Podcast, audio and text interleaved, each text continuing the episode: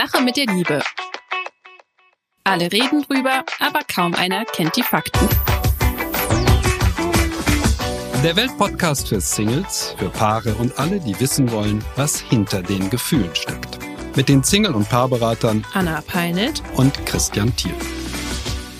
Da sind wir wieder, heute mit Christians Lieblingsformat, dem der Mailbag. Ich bin Der dafür. Mailbag. Der Mail. Ja, ich sage mal der. Also wir haben einen Sack voll Fragen. Ja.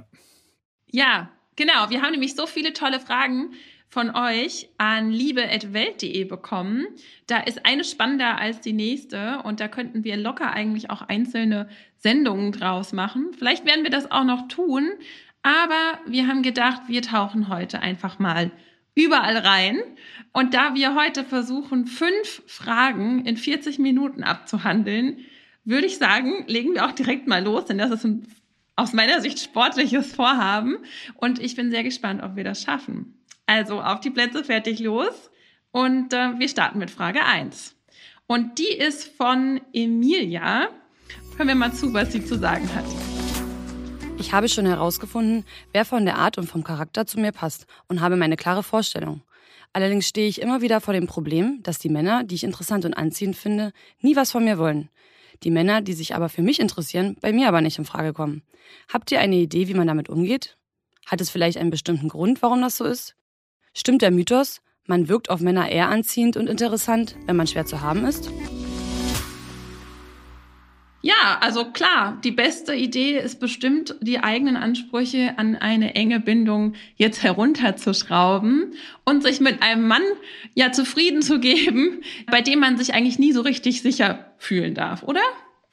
Diese Frage, die hier gestellt wird, die kommt wirklich am aller, allerhäufigsten vor. Ich mache ja viele Single-Workshops.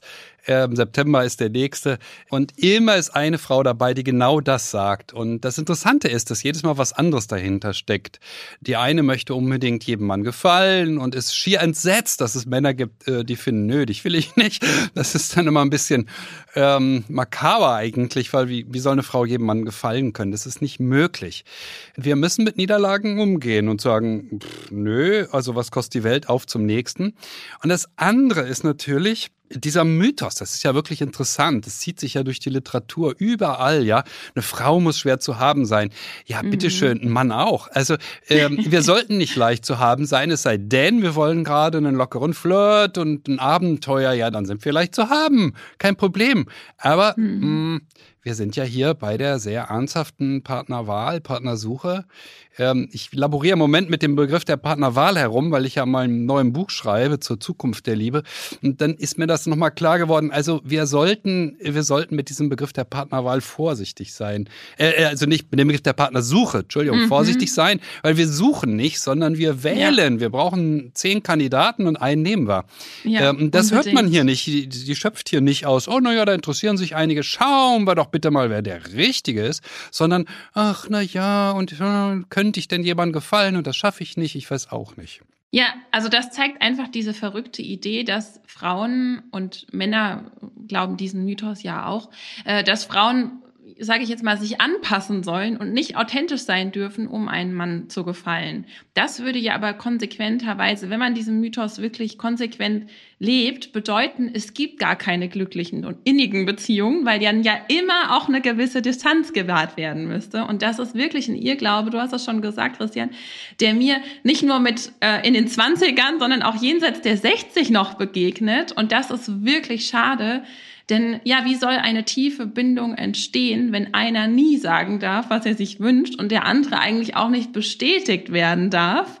Und tatsächlich, und das ist das Spannende, lebt sie ja diesen Mythos als Frau. Also auf sie wirken ja offensichtlich die Männer interessant, die schwer zu haben sind. Deshalb würde ich mal sagen, wir kommen zu ihrer Frage und das ist ja wirklich eine Frage, die, die eigentlich alle bewusst oder unbewusst, die mit mir arbeiten, auch mitbringen. Und leider ist das auch ein sehr hartnäckiges Muster, sich zu den Männern hingezogen zu fühlen. Und das ja, das haben aber auch dieses Problem haben auch viele Männer, sich zu Frauen hingezogen zu fühlen, die eigentlich wenig Interesse haben und die, die wirklich interessiert sind, zu übersehen und sogar ja teilweise abstoßend zu finden. Und da muss man ein bisschen härteres Geschütz, Geschütz auffahren. Und ähm, ja, was müsste sie tun, um andere Erfahrungen zu machen? Das ist ja ihre Frage. Ich würde sagen, sie müsste sich erstmal ihr Beziehungsmuster anschauen. Also vielleicht war da in der Kindheit der Fall, dass der Vater vielleicht nicht viel da war, nicht wertschätzend im Umgang mit ihr war. Sie muss sich also erstmal bewusst machen, dass sie sich hier negativ triggern lässt, sage ich immer. Also dass dieses Gefühl, dieses angenehm vertraut sein mit etwas, was einem eigentlich gar nicht gut tut, denn das führt letztlich nicht dazu, eine angenehme Erfahrung zu machen, sondern sich ständig schlecht zu fühlen und wenn man dieses unbewusste Suchmuster nicht bewusst macht und hier auch nicht lernt, anders zu entscheiden, dann ändert sich das ja auch nicht. Und ich nehme mal an, dass diese Tendenz, du hast es ja schon gesagt, mitbringt, gefallen zu wollen und sich anzupassen. Und das ist natürlich eigentlich ja auch eine Qualität in der Beziehung, auch zu schauen, was braucht der andere und wie kann ich mich ähm, ja äh, um ihn kümmern. Aber das kann natürlich auch zum Verhängnis werden. Und das kann man vermeiden, indem, wie du schon gesagt hast, Christian, indem man in die Rolle der Prüfenden oder des Prüfenden geht und nicht versucht, jemanden von sich zu überzeugen. Denn das ist ja das, was hier bei ihr dahinter liegt. Also da braucht es wirklich einen Spiegel, eine Betreuung eigentlich auch, denn meistens hilft das nicht. Ich weiß nicht, was deine Erfahrung dir sagt, Christian, aber bei mir ist das so, wenn die Klientinnen und Klienten, das reicht nicht, das nur einmal bewusst zu machen, ach, ich bin ja eigentlich voll falsch unterwegs, sondern tatsächlich steht dann trotzdem ziemlich schnell wieder der nächste unerreichbare Abenteurer auf der Matte, weil der Blick für das Normale und das, was ihr selbst gut tut, einfach noch nicht geschärft ist. Mm, es steht oft, da würde ich dir voll zustimmen, eine Art der Gegensatzwahl dahinter. Oft glauben diejenigen, ach, ich ergänze mich, indem ich jemanden wähle, der ganz anders ist. Für den wirkt sie aber dann offensichtlich nicht so interessant.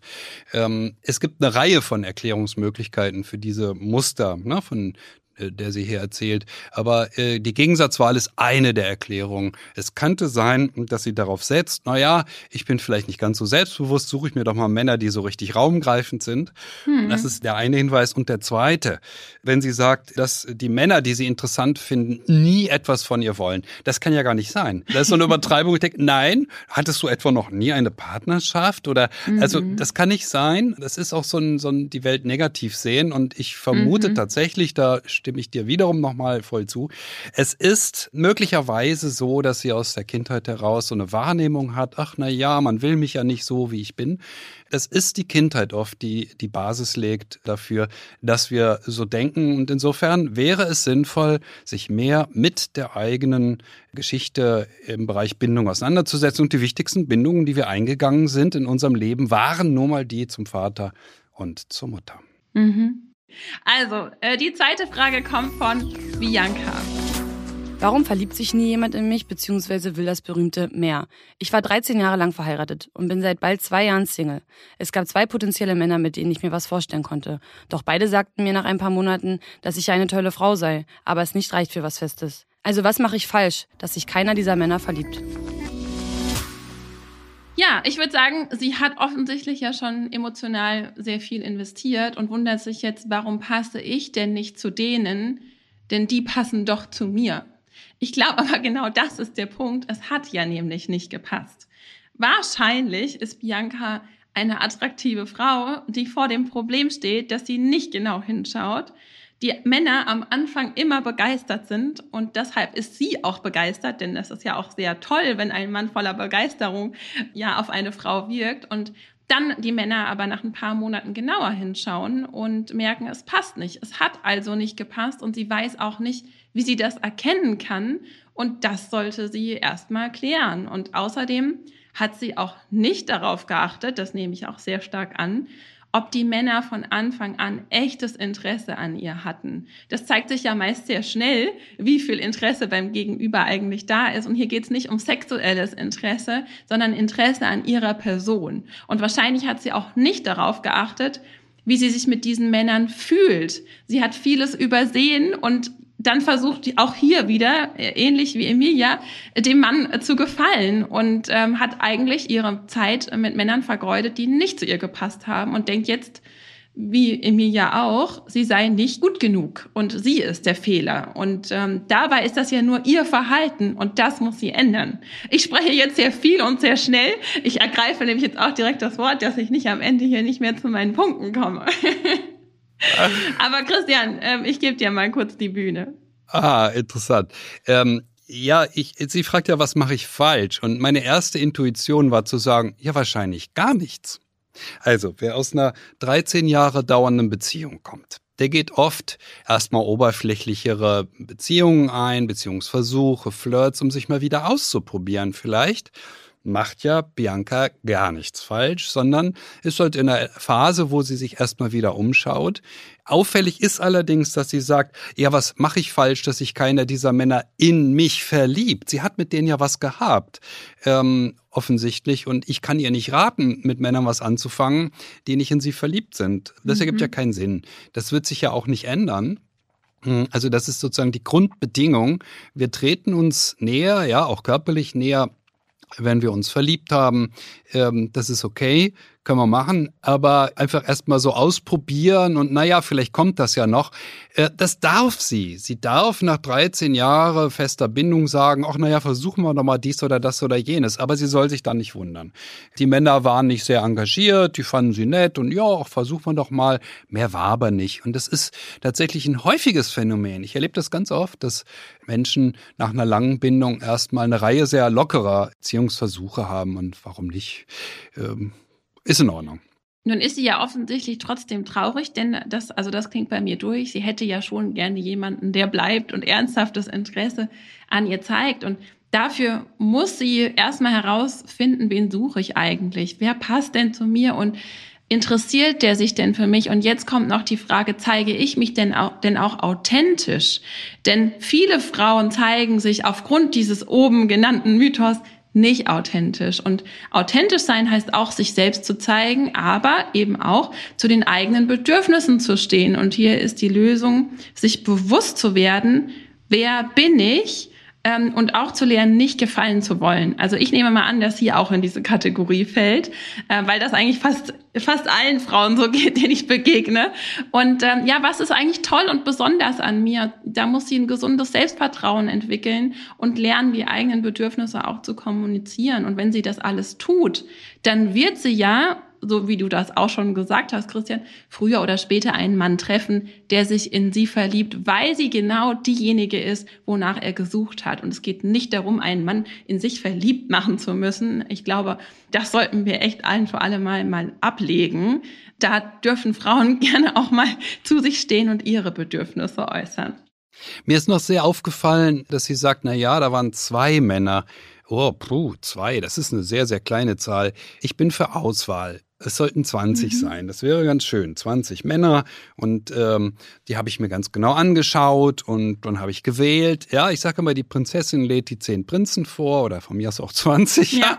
Und dann geht's los. Und womit geht's los? Ja. Naja, sie verteilt die Aufgaben an die Prinzen, die die Prinzen jetzt zu erledigen haben, damit sie sich bewähren für den Job als Mann an ihrer Seite. Und die erste Aufgabe darf natürlich sehr leicht sein. Also dann sagt sie, na ja, du solltest vielleicht mal ein rausziehen in die Welt und einen Drachen töten. Ja, dann muss er das machen, bevor er eine Chance bei ihr hat.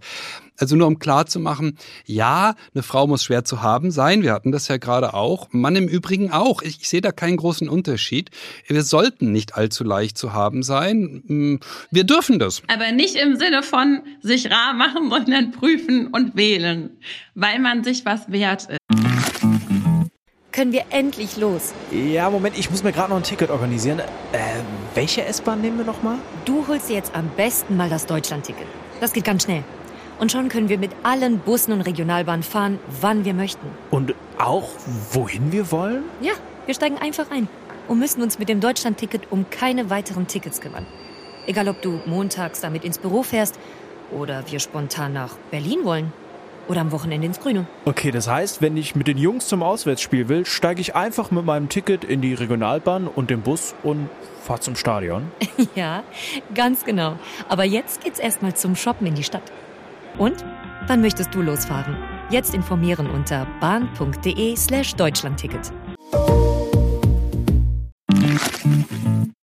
Ja. Und das finde ich eine ganz tolle Metapher. Ja, die Prinzessin, die wählt. Das darf auch mal der Prinz sein, der wählt. Aber oft sind das, ist das so eine Frauengeschichte tatsächlich, weil mir das wirklich oft begegnet. Und ich sag immer, spielt Detektiv, aber eine Prinzessin sein, die wählt, ist vielleicht sogar noch mal eine Nummer schöner. Und ich finde das, ähm, ja, nehmt das unbedingt mit. Es ist natürlich so, weil wir jetzt auf die Ebene des Märchens gehen und Märchen sind ja ungeheuer mächtig von ihren Aussagen her, denn sie ziehen sich ja auch durch die moderne äh, moderne Beschäftigung mit der Liebe in Hollywood-Filmen und der deutschen Vorabendserie. Also eine Prinzessin, die wählt, ja, und die anspruchsvoll ist, die kommt im Märchen ja immer schlecht weg. Das ist eine böse und die kriegt am Ende im Zweifelsfall einen Kübel Pech über den Kopf geschüttet oder Schlimmeres, ja. Aber in meiner Welt ist es so, wenn Frauen anspruchsvoller werden, läuft es für sie besser. Sie müssen genau sehen, okay, das und das. Es geht ja nur darum festzustellen, das und das brauche ich für eine Partnerschaft. Und wenn wir das merken, dann ist es nicht schlimm, sondern äh, es ist ein Beitrag dazu, dass die nächste Beziehung besser läuft als die letzte. Das ist im Übrigen noch eine Anmerkung gerade hier für Bianca. Wer nach so einer langen Beziehung neu sucht, der sucht oft erstmal unverbindlich, das habe ich ja gesagt, aber warum eigentlich? Na ja, weil er muss ja jetzt ein Problem lösen. Das Problem, das Bianca lösen muss, heißt, wie gewährleiste ich, dass ich beim nächsten Mal nicht wieder nach 13 Jahren dastehe und sage, hm, ist zu Ende. Wir wollen uns verbessern. Menschen wollen sich verbessern und das ist der Grund dafür, dass wir nach einer Antwort suchen auf die Frage, wie kann ich es schaffen, dass es beim nächsten Mal besser ist. Und unbedingt diesen Mythos hinter. Lasst den hinter euch. und geht in die Rolle der Prüfenden, des Prüfenden, der Prinzessin, des Prinzen. Dann macht auch das Daten selbst mehr Spaß, wenn man sich hier nicht, das ist kein Vorstellungsgespräch, wo man sich bewerben muss, sondern man kommt in die Rolle des Wählenden, der Wählenden. Und das gibt ein anderes, äh, viel anderes Gefühl. Machen wir weiter mit der nächsten Frage von Nadja. Ich habe jetzt einen Beziehungsversuch. Wir kennen uns nur drei Monate. Jeder von uns hat eine schwierige Beziehung und Auseinandergehen hinter sich. Jetzt fühlen wir uns unglaublich gut zusammen. Meine Frage betrifft meine negative Erfahrung aus früherer Beziehung. Wann ist es ein richtiger Moment, um zusammenzuziehen? Es herrscht ein Mythos. Um festzustellen, ob zwei Menschen zueinander passen, muss man zuerst zusammenziehen und gucken, wie es ist. Ich glaube daran auf jeden Fall nicht mehr. Ja, das ist ja so ein bisschen wie dieser Mythos, man muss erstmal zusammen in Urlaub fahren. Mm, ja, ja und dann eng aufeinander hocken und dann 24 Stunden rund um die Uhr alle Bedürfnisse synchronisieren und immer der gleichen Meinung sein. Die Wohnung, okay, einrichten, immer alles, oh weh, oh weh, oh weh, oh weh. Leute, ein bisschen niedriger hängen, würde ich sagen. Also zusammenziehen ist überhaupt nicht das Thema, wenn man frisch verliebt ist. Es ist die härteste Prüfung für die Liebe, die es heute gibt, zusammenzuziehen. Und um das mal zu erklären, hilft es, ich bin ja, bin ja wirklich, ich muss noch mal sagen, bestens gebrieft, dadurch, dass ich ja nun mit meinem Buch beschäftigt bin. Die Liebe im 21. Jahrhundert. Gehen wir doch mal zurück zu Liebe im 18. Jahrhundert. Was war denn da? Ja, zusammenziehen war doch ganz einfach. Weil der gesamte Haushalt bis hin zum letzten Detail wurde von der Frau bestimmt. Welche Bettwäsche sie äh, aufzog, war im Übrigen gar nicht ihre Entscheidung, sondern das lag ja schon in ihrer Aussteuer. Ähm, also es war alles geklärt. Es gibt nichts, was zu diskutieren ist zwischen einem Mann und einer Frau, wenn wir 200, 300 Jahre zurückgehen oder noch länger, sondern alles ist geklärt. Und heute treffen zwei Menschen aufeinander und wenn sie, sagen wir mal, schon 37 sind und beide ähm, äh, sind 15, 17 Jahre äh, gewohnt, einen eigenen Haushalt zu führen, äh, dann rumst es eben ab und zu, weil jeder andere Gewohnheiten hat, andere Vorstellungen hat. Das ist historisch vollständig einmalig. Das hat es so noch nie gegeben in der Menschheitsgeschichte. Ja? Also bitte, bitte, bitte nicht zusammenziehen. Ich habe gerade auch so eine traurige Geschichte ge gelesen, wo dann zwei auseinanderziehen wieder, weil sie es nicht geschafft haben. Aber es ging dann gut aus.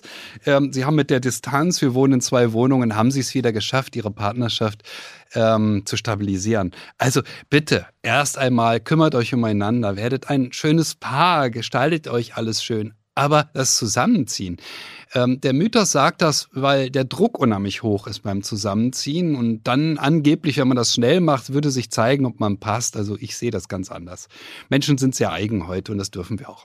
Und man kann sich ja auch äh, gegenseitig prüfen und unter die Lupe nehmen, ohne zu, direkt zusammenzuwohnen. Aber ich höre hier auch raus, weil Nadja von alten negativen Erfahrungen spricht, dass sie da die Vergangenheit noch nicht ganz losgelassen hat oder beziehungsweise emotional verarbeitet. Das ist auch eine Sache, die würde ich mir mal anschauen.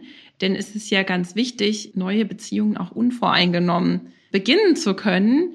Das habe ich schon öfter erlebt, jetzt wenn da einfach so tiefer liegende Ängste sind und die ja nicht angegangen werden, dann gibt es natürlich auch negative Projektionen für neue Beziehungen und das könnte man ja schon frühzeitig loswerden. Und vor dem Zusammenziehen, und ich denke, weil die Frage ist ja auch, wann ist der richtige Moment zusammenzuziehen? Und vielleicht hören jetzt hier auch gerade Paare zu, die sich überlegen, zusammenzuziehen, vielleicht noch nicht nach drei Monaten, vielleicht schon ein bisschen länger ein Paar sind. Also hier ist es wichtig, auch, ich finde Bedürfnisse immer sehr wichtig, aufeinander zu achten und die eigenen Bedürfnisse zu kennen. Wie soll das Zusammenleben aussehen? Was brauche ich? Was brauchst du? Denn wir kommen jetzt aus zwei verschiedenen Welten und beginnen eine gemeinsame. Ähm, und da kommen natürlich auch neue Dynamiken ins Spiel. Also ob ich mich dreimal die Woche abends treffe oder ob ich 24-7 aufeinander sitze, sind einfach zwei verschiedene Modelle. Und das kann natürlich sehr herausfordernd sein.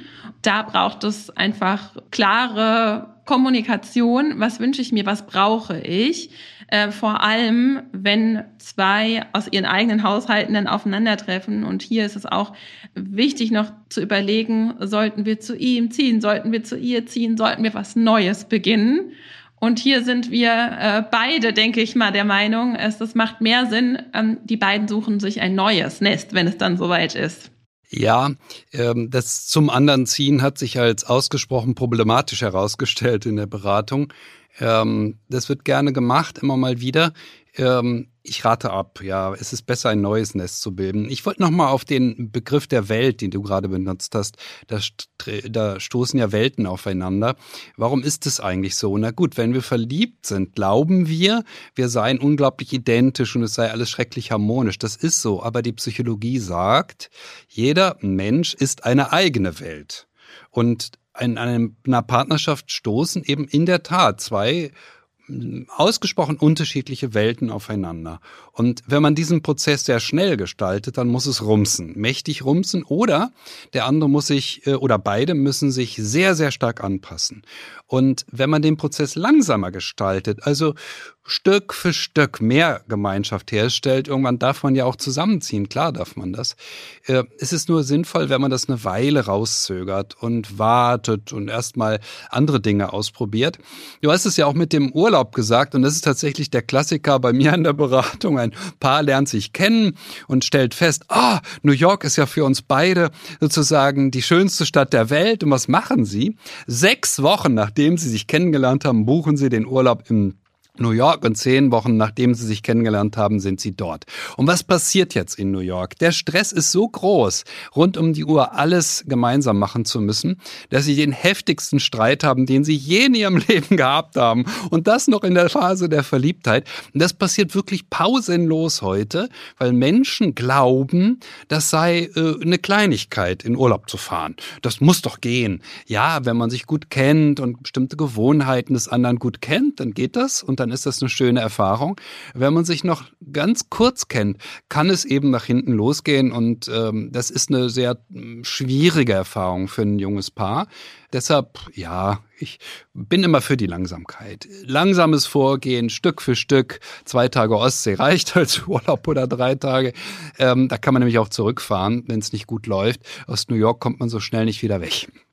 Mhm, auch ein guter Punkt, ja. Und der Schluss, der dann ja oft gezogen wird, ist, ja, wir passen offensichtlich nicht zusammen, weil wir uns direkt gestritten haben, jetzt wo wir in New York sind. Genau, und der Klassiker, könnte, genau, der Klassiker.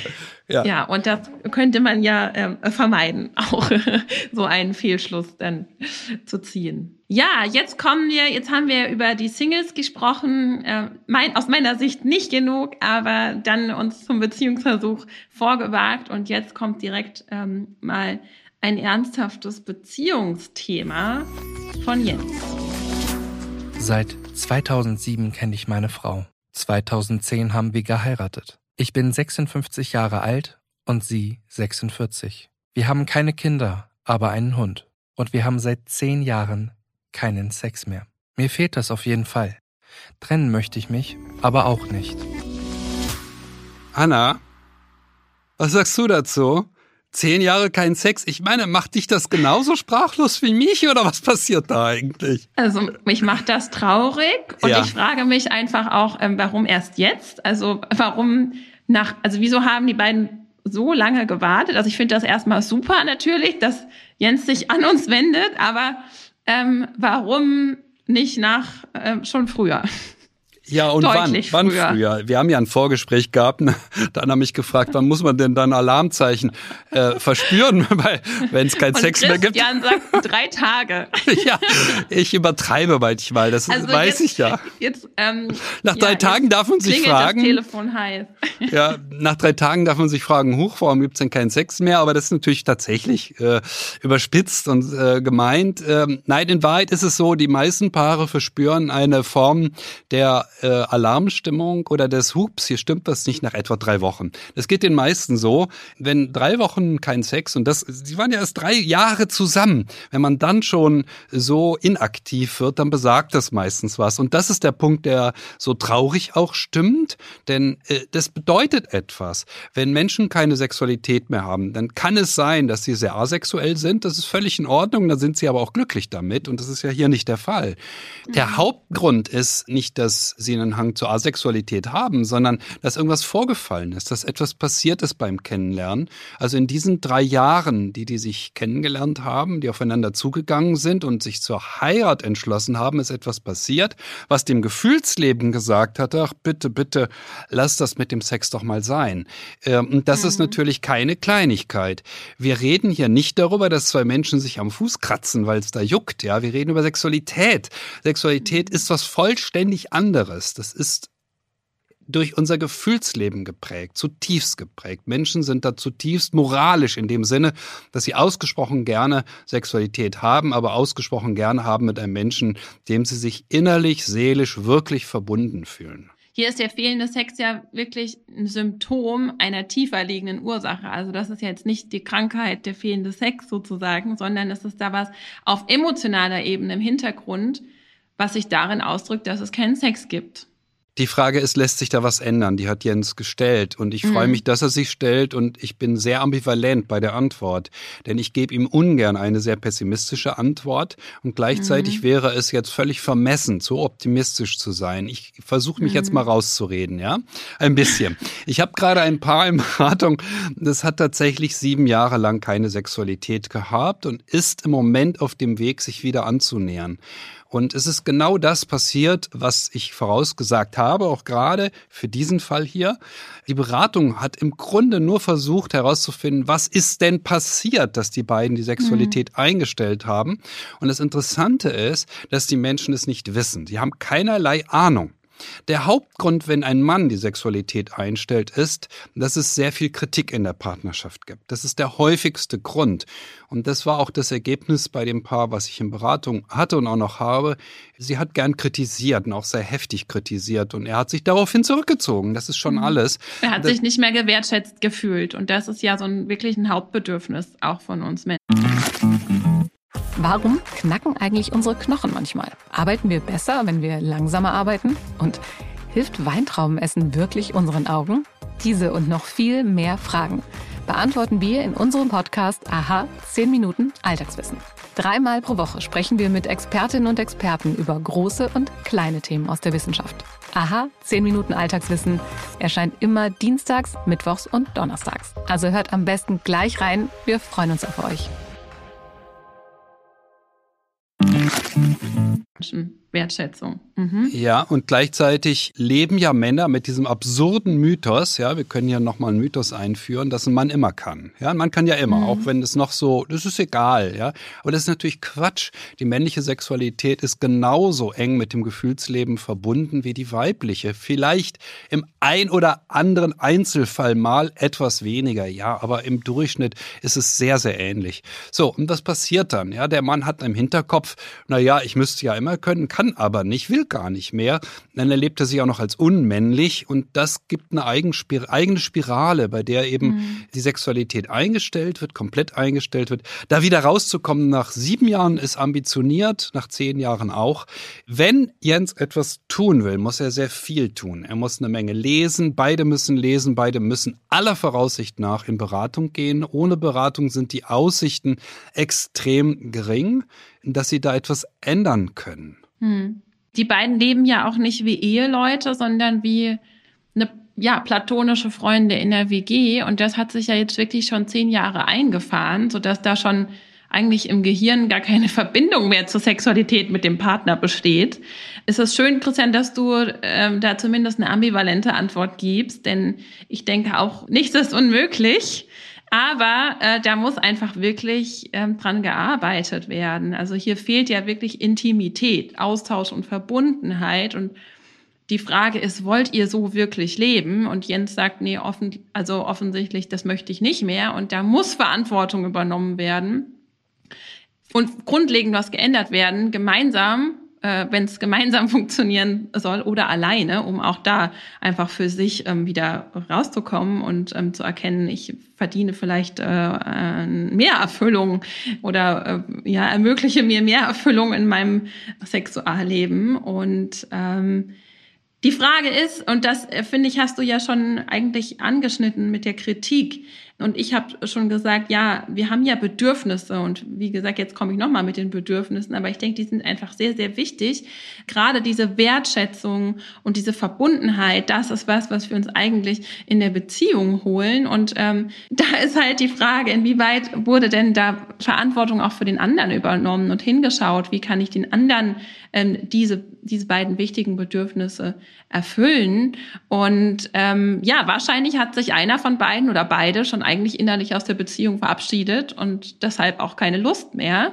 Innere Kündigung, sagt man dazu auch. Meine Herangehensweise wäre zu sagen, ja, schaut, dass ihr euch da wieder ähm, ja, die, an, die äh, an die Beziehungsbedürfnisse des anderen anschaut und versucht mhm. auch die vorne anzustellen und wirklich die Beziehung zur Priorität zu machen und ähm, sich wirklich aufrichtig zuzuwenden. Und das schafft wieder emotionale Nähe und vielleicht dann auch wieder Intimität. Ja, Manchmal kommt es noch schlimmer. Ich hatte es neulich in einem Fall, wo ein Paar tatsächlich nach drei Monaten schon keinen Sex mehr hatte und vorher hatten sie den intergalaktischsten Sex des Jahrhunderts. Also es war super, es war einfach überwältigend und mhm. auch ähm, viel zu schnell. Also man fängt dann nicht mit dem Daten an, sondern gleich mit der Sexualität. Und das äh, stimmt mich dann so besonders traurig, dass man gerade bei der Partnersuche muss es mit dem Sex extrem schnell gehen und er muss ganz schnell kommen. Wenn man aber ein Paar ist, dann ist er ganz schnell weg. Wir vernachlässigen die Sexualität und wir denken auch nicht wirklich realistisch über sie. Warum fängt ein Paar seine Partnerschaft nicht mit Kennenlernen an, sondern mit Sexualität? Ähm, äh, oh ja, der Sex ist so cool. Ja, gut, auch da wird irgendwas passiert sein zwischen den beiden äh, innerhalb dieser drei Monate, bei dem Drei-Monats-Paar.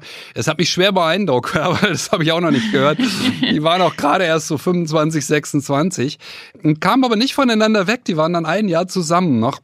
Weil ähm, ja, natürlich ist dann die Erinnerung, aber es war doch mal so schön. Und wie kann denn das mhm. sein, das? Und das Potenzial war also da. Ja, ja, ja, ja. Es liegt nicht an den Körpern, Leute. Glaubt uns das. Mhm. Es liegt mhm. nicht an den Körpern. Es liegt nicht daran, ob wir noch wissen, wie man sich berührt. Ähm, ja. Das wissen wir immer noch. Aber die Berührung der Seelen ist doch das Entscheidende in einer mhm. ähm, Partnerschaft. Und wenn die Berührung der Seelen nicht gut funktioniert, wenn wir dem Gefühlsleben des anderen ausweichen an irgendeiner Stelle, dann leidet die Sexualität. Das ist völlig normal. Dann müssen wir uns aber dem Gefühlsleben zuwenden, des anderen und mhm. unserem eigenen. Ja. Jens sagt zwar, er will sich nicht trennen, aber die Frage ist ja wirklich auch, ähm, welchen Preis zahlt er ähm, auf eine intime Beziehung ähm, zu verzichten äh, um sich nicht trennen zu müssen. Und ähm, auch das könnte in letzter Instanz ja eine Chance für beide sein, mit einem anderen Partner ähm, wieder eine, eine, ja, diese Erfüllung zu finden. Aber ähm, natürlich ähm, wünsche ich äh, beiden alles Gute und ähm, dass sie das schaffen und die volle Verantwortung da übernehmen. Und ja, aktiv zu werden, sich Hilfe zu holen und Klarheit zu schaffen, ähm, ist in jedem Fall besser als noch ja, weitere zehn Jahre unter seinen Möglichkeiten zu leben. Gut, kommen wir zur letzten Frage. Ja, wenn die Liebe jetzt sogar schon tot ist. Als die letzte also wir Frage. Haben uns ja oh Mann. Wirklich, ähm, ja, das gibt einen echt tollen, einen tollen, eine tolle Geschichte hier, die wir hier aufgebaut haben. Ja, die nächste Frage kommt von Anna-Marie. Ich habe nun eine Frage zu den Paaren, wo die Liebe tot ist. Wie äußert sich das? Wie verhält sich das Paar? Oder vielleicht nur ein Teil des Paares? Kann daran als Paar gearbeitet werden? Ich bin 23 Jahre alt, mit meinem Freund seit vier Jahren zusammen, aber seit April von ihm getrennt. Die Trennung ging von mir aus, weil es mir so vorkommt, als hätte ich keine Gefühle mehr für ihn. Wir haben beschlossen, dass wir es eher wie eine Pause handhaben, weil ich mir mit der Entscheidung nicht mehr sicher bin. Nun merke ich, dass es mich unter Druck setzt, wenn er sich bei mir meldet, weil er es nicht aushält, nichts von mir zu hören. Ich weiß nun nicht, ob die Liebe wirklich tot ist oder ob ich einfach Zeit brauche für mich. Uns verbinden viele schöne Erinnerungen und Momente, gemeinsame Hobbys und Interessen, gemeinsamer Humor und gemeinsame Pläne. Mir fehlt einfach das Leuchten in meinen Augen und ich weiß nicht, ob es wieder zurückkommen kann oder ob es besser ist, mich ganz von ihm zu lösen. Ja, wie merkt man also, dass die Liebe tot ist? Ich würde sagen, wenn eine Freundschaft da war als Basis einer Beziehung, dann ist die Liebe in dem Sinn nicht tot. Was aber tot ist, ist die Leidenschaft. Wie das auch bei Jens der Fall war, die ja auch die Liebesbeziehung von der Freundschaft unterscheidet. Das ist ja die leidenschaftliche Komponente. Und die ist, nehme ich an, gestorben. Man sieht sich also immer noch als Einheit, aber äh, so wie, wie auch Anna-Marie das beschreibt, aber die Leidenschaft fehlt eben. Oder wie würdest du das sagen, Christian? Wie merkt man, dass die Liebe tot ist? Hm, es ist für jemanden in dem Alter eine wirklich seltsame Frage in meinen Augen. Ähm, es ist zunächst mal beeindruckend, ja, denn sie hat ja eine Beziehung gehabt, die vier Jahre gedauert hat. Das haben viele in dem Alter nicht.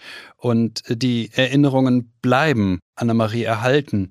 Nur dass das hält, dass die ersten Versuche, die wir in der Partnerschaft machen, halten, ähm, das ist heute ein sehr, sehr seltener Fall. Wir machen Erfahrungen, ja, wir machen auch schöne, wir machen auch schwierige Erfahrungen. Nur dann müssen wir aufbrechen und sagen, okay, schauen wir mal, wie es in der Liebe weitergeht. Schauen wir mal, welcher Mann besser zu mir passt als der letzte. Und das ist natürlich das, was er fürchtet. Er ruft jetzt immer an und er möchte gerne den Kontakt halten, er möchte es gerne erhalten. Es ist nicht sehr wahrscheinlich, dass es eine Möglichkeit gibt, es zu erhalten. Die meisten schaffen vielleicht gerade noch so eine Art Revival. Ja, wir legen unsere Liebe nochmal wieder auf und dann schaffen sie es nochmal ein paar Monate zusammen zu sein. Aber in dem Alter werden Partnerschaften grundsätzlich mit einem Übermaß an Anpassung herbeigeführt und vor allen Dingen wird ihre Konstanz, also diese vier Jahre, fast immer durch ein Übermaß an Anpassung herbeigeführt. Und das macht sie natürlich instabil in sich. Die beiden glauben natürlich, durch die Anpassung kriegen wir die Partnerschaft stabil. Das ist auch richtig, ja, auf den ersten Blick. Aber das Gefühlsleben lässt sich eben nicht betrügen und sagt dann irgendwann, oh, hier ist so viel ungelebtes Leben. Und das ungelebte Leben, du redest dann oft von Bedürfnissen, ja, mhm. Anna, aber das ungelebte Leben, das drängt dann eben auch und sagt, oh, ich will aber. Ja, mhm. das ist der Grund, weshalb tatsächlich Menschen zwischen dem 20. und 30. Lebensjahr, vor allen Dingen Frauen, mehr und mehr sich entschließen, bei Partnerschaften die äh, Latte höher zu hängen und sagen, nee, da muss ein bisschen mehr gewährleistet sein, damit wir ein gutes Paar sind. Und oberhalb von 30 wird die Latte noch viel höher gehängt, logischerweise, weil dann die meisten sich schon überlegen, oh, ich will ja in Richtung Familie abbiegen. Ich will ja nicht nur, in Anführungsstrichen, eine Partnerschaft. Ich will mehr. Und äh, deshalb, ja, ich würde dir raten, akzeptier es, wie es ist. Tod ist so eine Sache, das klingt jetzt so, oh, gruselig, ist die Liebe tot. oh. ähm, also, Voraussichtlich ist die Beziehung nicht wiederherzustellen, ja. Wenn wir den Kontakt halten, wie sie es macht, dann äh, besteht eine gewisse Gefahr, dass man es in die Länge zieht und dass auch das Leiden verlängert wird. Äh, wir brauchen dann wirklich auch mal drei Monate keinen Kontakt, um uns zu erholen, um wirklich zu wissen, ah, jetzt weiß ich was, äh, weshalb ich diese Beziehung beendet habe. Das dauert ein bisschen. Niemand, der eine Beziehung, Beziehung beendet, weiß das wirklich genau, warum er es tut, nach meiner Erfahrung jedenfalls. Ich weiß nicht, wie du das siehst, Anna die meisten sind sich darüber doch gar nicht im Klaren. Die haben, wissen ein bisschen was, aber. Ja, das sollten sie eben sein. Und das ist der Punkt, auf den ich auch gerne kommen würde.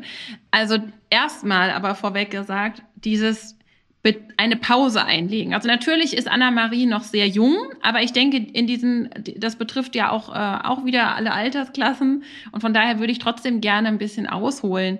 Ähm, dieses Bauchgefühl sagt ihr ja eigentlich, die Idee mit der Pause ist ja, ich will mich eigentlich trennen, aber ich sag jetzt mal, wir machen eine Pause. Also eigentlich ist die Klarheit ja da, aber der Verstand wehrt sich noch gegen die Einsicht mit, ja, wir haben halt gemeinsame Hobbys und Pläne und tralala. Jetzt in, in, in Fällen, wo schon viel Basis da ist, wo vielleicht Kinder auch im Spiel sind und so weiter, wo man sagt, eigentlich ist die Freundschaft noch da, ähm, aber der Funke fehlt, dann ist es natürlich auch ähm, einfacher, wenn so eine Basis da ist, das Feuer wieder anzumachen. Und Anna-Marie und alle anderen in dieser Situation, die sollten sich fragen, und hier komme ich wieder zu den Bedürfnissen, welche Werte und Bedürfnisse habe ich denn? Welche wurden erfüllt, welche nicht? Denn hier wird die Reflexion schon helfen, wenn sie weiß, welche Bedürfnisse sie in einer Partnerschaft hat und welche nicht erfüllt wurden. Und das geht auch für alle, die schon getrennt sind. In ihrem Fall könnte herauskommen, na ja, vielleicht passt er ja doch super zu mir oder bei allen anderen, ähm, die zu diesem Schluss kommen. Und dann kann man natürlich so einen Kontakt auch wieder finden und der Abstand löst sich auf. Aber wenn wir zu dem Entschluss kommen, okay, eigentlich brauche ich was ganz anderes, dann kann ich das ja mitnehmen für meinen nächsten Beziehungsversuch, ähm, daraus lernen und ähm, auch wenn man schon getrennt ist, dann herausbekommen, okay, das, deshalb hat es eigentlich zwischen uns nicht funktioniert und das möchte ich in der nächsten Beziehung anders machen, denn das ist ganz wichtig, auch immer ja reflektiert zu bleiben und das ist aber auch wieder was, was alle Singles eigentlich jetzt ähm, hier interessieren sollte. Denn die Frage ist ja wirklich, was brauche ich in einer Beziehung? Und das schließt auch wieder den Bogen zum Anfang. Also prüft einander und schaut hin. Ist das das, was ich möchte? Ähm, ist, entspricht das meiner Vision ähm, von Liebe und tut mir das gut, was hier gerade abläuft? Wir dürfen lernen. Wir dürfen aus Niederlagen in der Liebe lernen und das sollte sie tun. Und das wird sie auch tun. Anna-Marie wird was daraus lernen für ihre nächste Liebe. Und eines, eines Tages wird sie dann bestimmt auch noch heiraten. ja, das wünschen wir ihr. Und auch wenn wir diese Fragen jetzt nicht systematisch gewählt haben, geht es tatsächlich im Grunde ähm, meiner Meinung nach zumindest immer um das Gleiche. Also wenn man nicht weiß, wer man selbst ist, was man braucht, was die Bedürfnisse sind, dann ist es extrem schwierig, klar zu sein und für sich und die eigenen Ziele auch in der Beziehung zu arbeiten und dementsprechend erlebt man auch seine Beziehungen und sein Liebesleben. Ähm, das mal so als Quintessenz äh, für alle, die hier zuhören, äh, Bedürfnisse ähm, ja sichtbar machen und äh, dem anderen auch erfüllen und vor allem natürlich auch sich selbst auf der Partnersuche. Das waren wichtige Fragen. Ähm, ich habe das ähm, Stichwort heiraten ja nicht umsonst gebracht, weil wir müssen ja hinausschauen auf die nächste Sendung und ähm, wir haben jetzt äh, 15 Folgen lang dieses wichtige Thema umschifft, aber wir müssen es angehen. Also, wie ist das eigentlich mit dem Heiraten? Sollte man das heute noch, ne? Das wird unser Thema sein in der nächsten Sendung und ich freue mich schon ganz sehr drauf. Ja, ich mich auch. Und ähm, bis dahin euch allen alles Gute und alles Liebe und viel Spaß beim Hören. Bis dahin.